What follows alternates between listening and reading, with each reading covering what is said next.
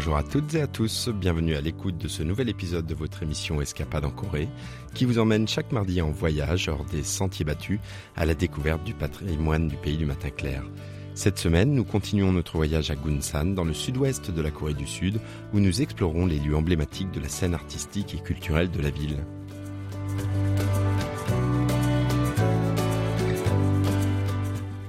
Aujourd'hui, nous fêtons le 72e anniversaire de la libération du pays du matin clair.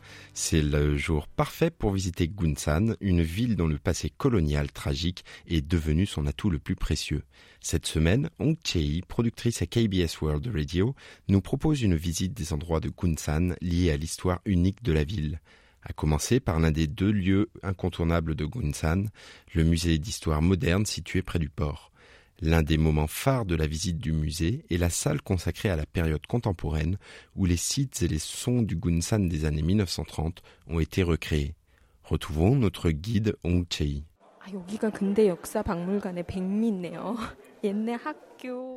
C'est la salle importante du musée d'histoire moderne de Kunsan. Il y a des reconstitutions de vieux bâtiments, de maisons, de petites boutiques spécialisées dans des articles en laiton et des moules à gâteaux. Il y a une rue avec plusieurs magasins. C'est comme si j'étais téléportée dans le passé. Onze bâtiments qui ont réellement existé à Gunsan à l'époque ont été recréés dans cette salle qui comporte, par exemple, un magasin vendant des chaussures en caoutchouc, une salle de cinéma, une gare, un magasin de chaussures sur mesure ou un brasseur d'alcool. La reconstitution, très réaliste, permet d'imaginer la vie des personnes qui ont fréquenté ces établissements.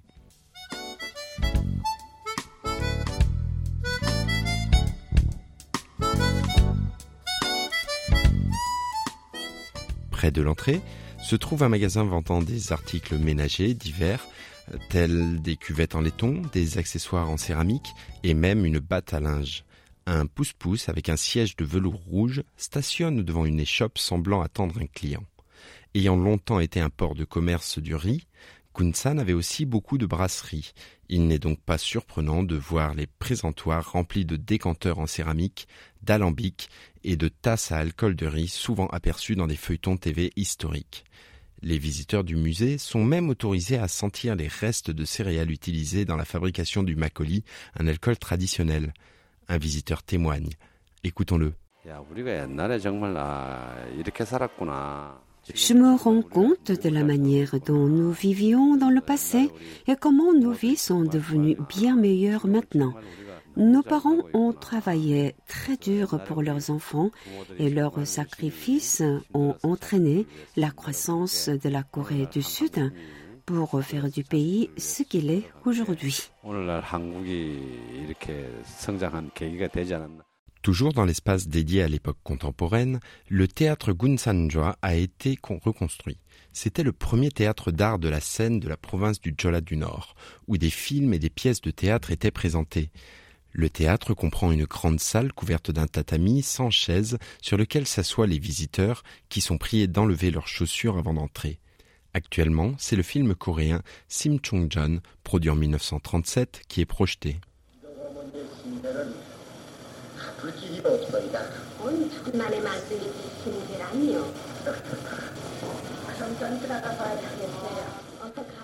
La qualité de l'image n'est évidemment pas aussi bonne que celle des films d'aujourd'hui, mais voir ce document en noir et blanc datant des années 30, assis par terre, est certainement une expérience dont le visiteur se souviendra longtemps.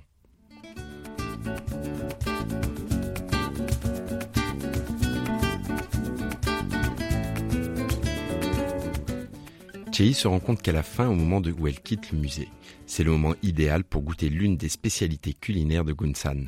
Elle se dirige alors vers Isongdang, la plus ancienne boulangerie occidentale de Corée du Sud. La boulangerie est si célèbre qu'une longue queue se forme habituellement avant même qu'elle n'ouvre ses portes vers 8 heures du matin. Chei sent la bonne odeur des pains et des pâtisseries fraîchement cuites au beurre dès qu'elle entre dans le magasin. Je crois qu'une nouvelle fournée de viennoiserie vient de sortir du four. Il y en a des tas là-bas, mais elles disparaissent très rapidement et les employés doivent remplir les étagères tout aussi rapidement. Quelle bonne odeur de pain frais! Effectivement, ces pains délicieux s'arrachent comme des petits pains.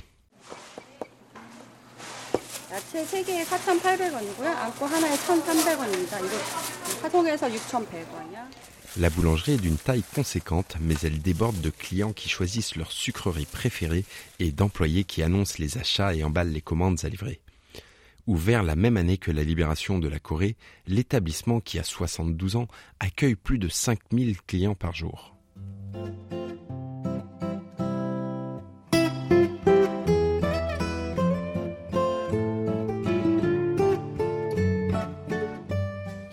Avant l'ouverture de la boulangerie Isongdang en 1945, le site était occupé par une autre boulangerie qui vendait des gâteaux traditionnels japonais. Après l'indépendance, un Coréen nommé Sok-woo a acheté le bâtiment de style architectural japonais et a commencé à y fabriquer des pains fourrés d'une pâte de haricots rouges sucrés. Il a ensuite élargi la gamme de ses productions en ajoutant d'autres types de pâtisseries comme le pain aux légumes ou les choux à la crème glacée. Les clés de sa réussite tiennent à la texture du pain fait avec de la farine de riz et à l'amplitude gustative de la crème de haricots rouges retrouvons notre guide Chei qui déguste enfin cette spécialité très prisée des Sud-Coréens.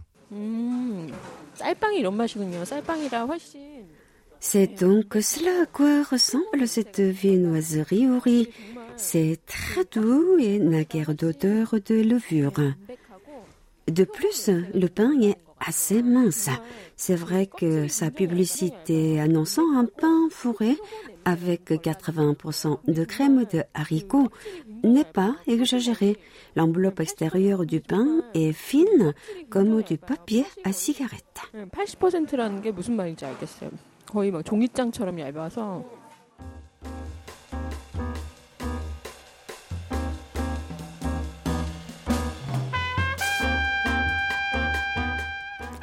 Après cette dégustation, Chei continue son tour de Gunsan qui a servi de décor à beaucoup de films sud-coréens. Par exemple, la maison de Yoshisaburo Hirotsu, un riche marchand de tissus japonais, a servi de toile de fond à des films tels que The General Sun, Fighter in the Wind et Taza the, the High Rollers.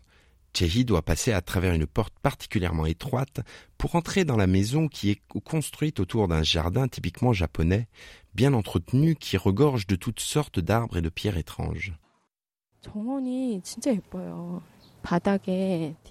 Le jardin est vraiment joli. Il y a des dalles en pierre sur le sol et des sapins magnifiquement entaillés.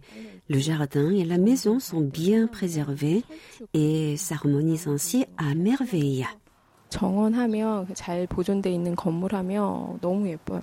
La maison Hirotsu construite en 1925, a été désignée comme héritage culturel numéro 138.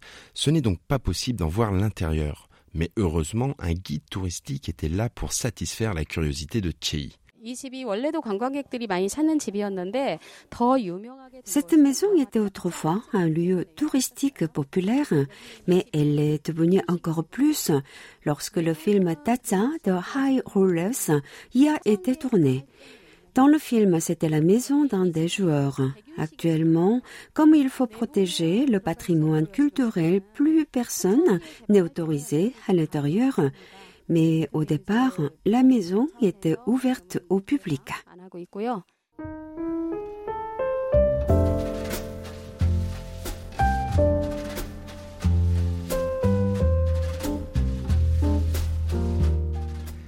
La maison Hirotsu est bâtie sur une structure en bois de deux niveaux. Contrairement aux maisons traditionnelles coréennes, elle a de nombreuses fenêtres qui offrent une vue depuis le rez-de-chaussée. Le salon a un sol en tatami et un étroit couloir menant plus loin dans l'autre partie de la maison. Des hauts murs entourent la propriété Hirotsu et les visiteurs d'aujourd'hui qui déambulent dans le jardin et les cours intérieures peuvent apprécier les traces du mode de vie luxueux dont bénéficiaient les riches occupants japonais. À Gunsan, certains bâtiments datant de l'occupation japonaise sont restés dans leur jus, tandis que d'autres ont été transformés en lieux de culture et d'art. C'est le cas du théâtre Jangmi, qui était un entrepôt à riz pendant l'époque coloniale.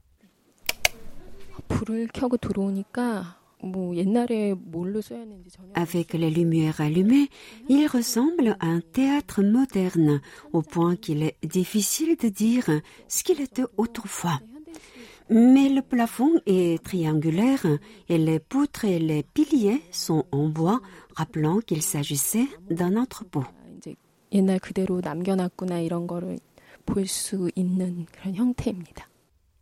Le théâtre est ouvert au public et même les citoyens ordinaires peuvent avoir la possibilité d'y monter sur scène. La mairie de Gunsan soutient diverses activités culturelles comme des représentations de musique classique, des concerts de gugak, la musique traditionnelle et même des récitals de poèmes.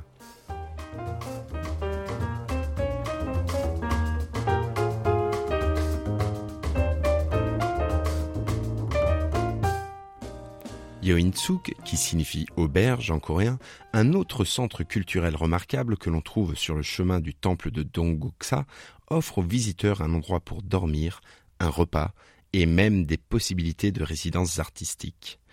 Écoutons la conservatrice du centre qui nous explique ces opportunités.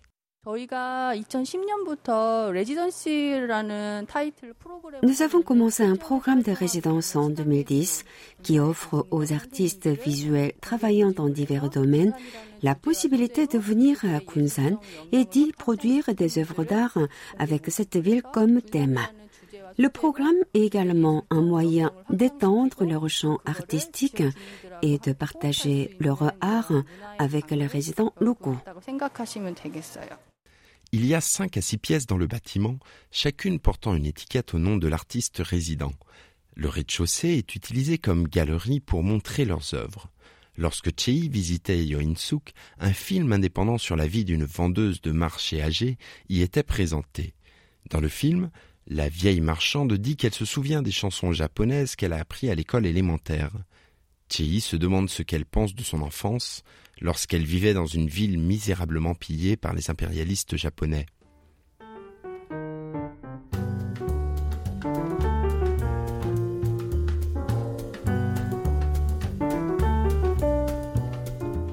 Le village du chemin de fer Kyongamdong est une autre attraction incontournable à Gunsan. La zone a été récupérée sur la mer pour construire une usine textile pendant la période coloniale. Le village s'est formé lorsque les gens qui cherchaient des lieux de vie et du travail ont construit des cabanes le long de la voie ferrée. Des maisons anciennes de taille modeste s'étendent ainsi sur les deux côtés des rails sur plus de 2,5 kilomètres. Les maisons sont construites à proximité immédiate des voies, à moins d'un mètre d'écart dans certaines parties.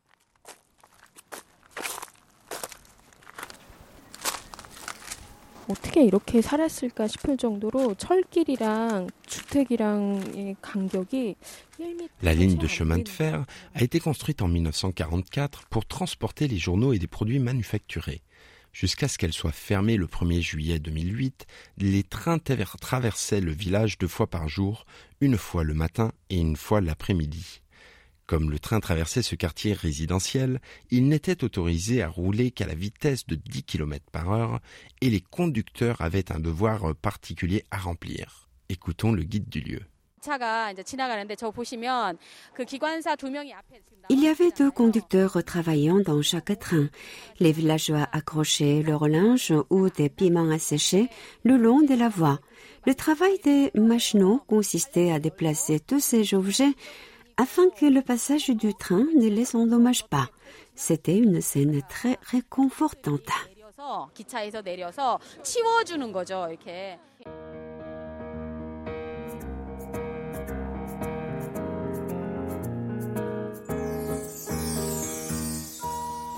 Le service ferroviaire a maintenant pris fin, mais la vie des villageois continue. Ils cultivent des haricots, des concombres et de la laitue sur un petit terrain à côté des rails et y font sécher des piments rouges, des aubergines tranchées et des citrouilles sous le chaud soleil d'été.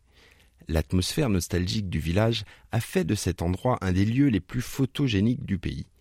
C'est aussi une excellente destination pour les très nombreux jeunes citadins qui n'ont jamais connu la vie rurale.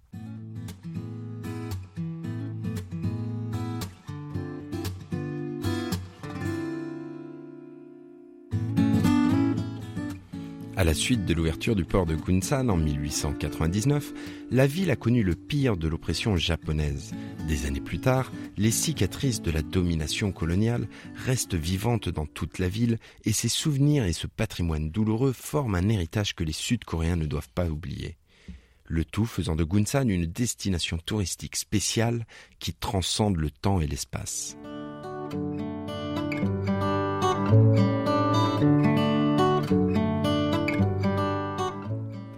C'est la fin d'Escapade en Corée, présentée par Jérôme Chalensonnet, avec Yunumi au doublage et Oayang à la réalisation.